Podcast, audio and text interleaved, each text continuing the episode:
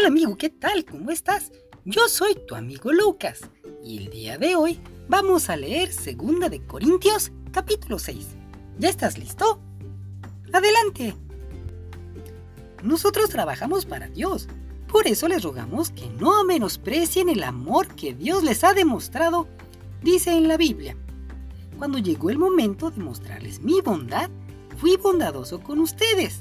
Cuando necesitaron salvación, yo les di libertad. Escuchen, ese momento oportuno ha llegado. Hoy es el día que Dios puede salvarlos. Pablo sufre por servir a Dios. No queremos que nadie critique nuestro trabajo, por eso tratamos de no dar mal ejemplo. En todo lo que hacemos, demostramos que somos servidores de Dios y todos soportamos con paciencia. Hemos sufrido y tenido muchos problemas y necesidades.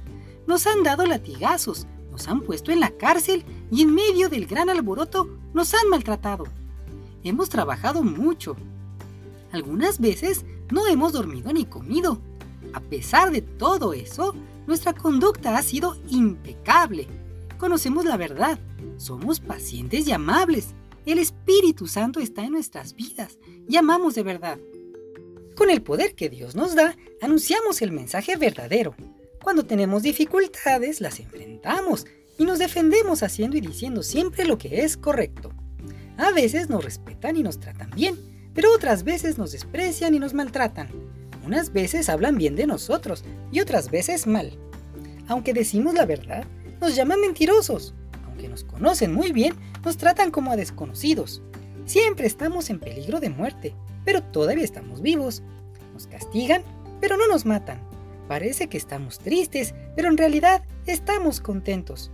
Parece que somos pobres, pero a muchos les hemos hecho ricos. Parece que no tenemos nada, pero lo tenemos todo. Queridos hermanos de la iglesia de Corinto, les hemos hablado con toda sinceridad y con el corazón abierto. Nosotros los amamos mucho, pero ustedes no nos corresponden con el mismo amor. Amor con amor se paga. Por eso, como si fuera su padre, le suplico, ámenme como los amo yo. La unión desigual.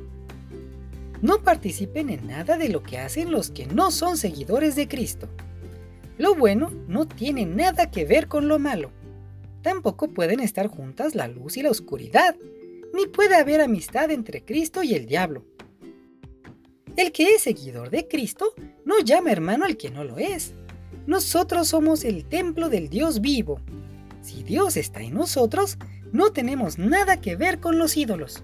Dios mismo dijo, viviré con este pueblo y caminaré con ellos.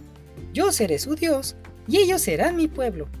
Por eso, el Señor también dice, apártense de ellos, no toquen nada impuro y yo los aceptaré.